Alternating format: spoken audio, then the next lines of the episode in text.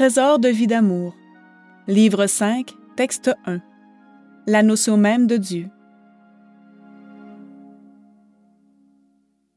Marie-Paul écrit que la notion même de Dieu se trouva altérée dans l'esprit de l'homme à cause de la faute originelle.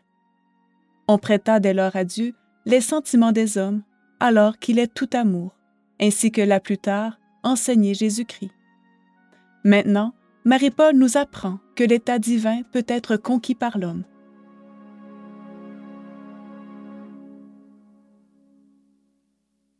La notion même de Dieu.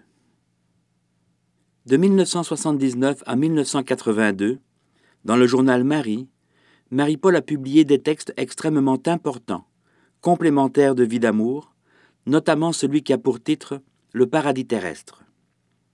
Dans ce texte, à propos de l'état d'esprit de l'homme et de la femme se trouvant face à la contradiction flagrante entre les paroles de Dieu, Vous ne toucherez pas à cet arbre, sinon vous mourrez, Genèse 2, 17, et celle de Satan, Vous ne mourrez pas, Genèse 3, 4, Marie-Paul écrit ceci. À l'homme, créé à son image et à sa ressemblance, Dieu n'avait rien refusé. Il avait tout donné, spécialement son amitié. Voici qu'Adam et Ève commencèrent à douter des paroles de Dieu, à se méfier de lui. Alors, la notion même de Dieu se trouva altérée. À l'image d'un Dieu qui donne tout fut aussitôt, dans l'esprit de l'homme, substituer celle d'un être qui veut sauvegarder ses privilèges en le menaçant de mort s'il désobéit en mangeant du fruit défendu. Dans le journal Marie de février 79, page 1. La notion même de Dieu se trouva altérée, dit Marie-Paul. Il faut en conclure que, depuis le commencement, l'humanité vit sur la terre avec une connaissance altérée de Dieu. C'est-à-dire qu'elle se trompe à propos de la réalité même de Dieu la notion qu'elle en a résultant, pour une large part, de la projection qu'elle fait d'elle-même sur la divinité, alors qu'il lui faudrait plutôt s'ouvrir au fait divin dans sa transcendance et sa perfection suprême. Et cette notion n'a cessé de s'altérer au point que, presque partout sur la terre et dans notre propre Ancien Testament, l'on a décrit les interventions de la puissance infinie comme celles d'un Dieu de colère et de jalousie, de vengeance et de châtiment. Telle est l'humilité de Dieu qu'il accepta d'être perçu par l'humanité qui est le sommet de sa création, comme le contraire de ce qu'il est en vérité. Puis Dieu fit ce qu'on n'attendait pas de lui, ce qu'on ne pouvait pas même concevoir d'après l'idée qu'on s'en faisait alors. Il se donna un fils parmi les hommes, un fils, et parmi les hommes. Il n'y avait rien de plus incompatible avec la notion même de Dieu qu'on se transmettait dans le monde. Et l'humanité, s'écoutant elle-même en son erreur, entreprit d'éliminer celui qui bouleversait ainsi l'ordre établi, mais établi sur l'ignorance et l'illusion. Pourtant, Jésus-Christ, le Fils, faisait énormément progresser la notion même de Dieu. D'abord, il révéla que Dieu n'est pas un commandant susceptible, exigeant, voire belliqueux, mais qu'il est un Père infiniment aimant. D'ailleurs, il savait comment le présenter. Ne dit-il pas Quel est parmi vous le Père qui donnera une pierre à son fils s'il lui demande du pain Ou s'il demande un poisson, lui donnera-t-il un serpent au lieu d'un poisson Ou s'il demande un œuf, lui donnera-t-il un scorpion? Matthieu 7, 9 et Luc 11, 11, 12. En présentant ainsi Dieu comme un Père, il en révéla toute la dimension d'amour. Et quelle révolution dans cette invocation désormais bien connue, Notre Père. Et c'est ainsi que Jésus-Christ fit faire, à la notion même de Dieu qu'avait l'humanité sur la terre, un bond formidable. Au-dessus de la perception d'un Dieu qui sévirait sans cesse et châtirait ses créatures, il y a la réalité d'un Dieu qui les aime au-delà de toute expression. Car, s'il faut réduire à trois mots l'essence du christianisme, il n'y a que ceci, Dieu est amour. Telle est l'immense part qu'a Jésus-Christ dans la révélation de la divinité. C'est avec ce concept révolutionnaire arrimé dans ses bagages que le christianisme a tenté de conquérir la terre au cours des 2000 ans de l'ère chrétienne. Aujourd'hui, la fille du Père vient compléter l'entreprise du Fils du Père. Indépendamment de tout ce qu'il est permis de découvrir à propos de sa personne, de son mystère et de son œuvre, on peut se demander quel progrès décisif, après le Fils, elle a fait faire à la notion même de Dieu. Quelques phrases extraites de ses écrits nous révéleront clairement le fondement de son message, non pas totalement nouveau, mais enfin découvert en sa plénitude et son actualité.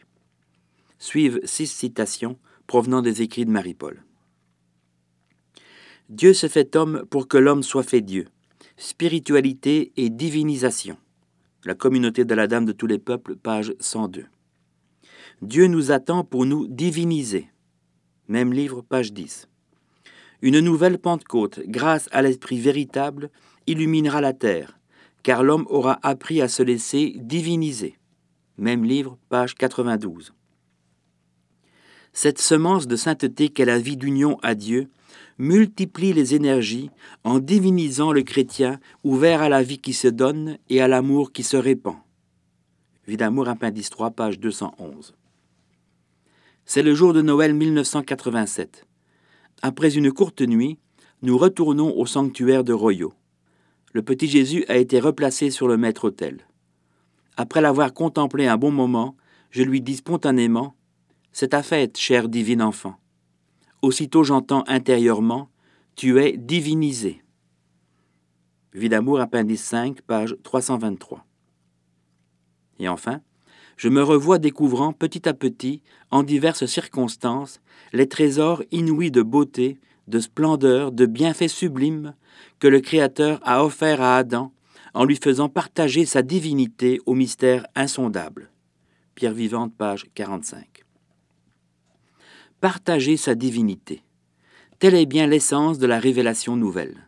Ainsi, nous savons désormais que l'état de divinité fut d'abord partagé par le Père avec l'Immaculée, jadis incarné en Marie, puis avec le Fils qui rejoignit le Père en sa divinité, puis encore, en notre temps même, avec la fille qui accède à son tour au cœur du cœur de Dieu.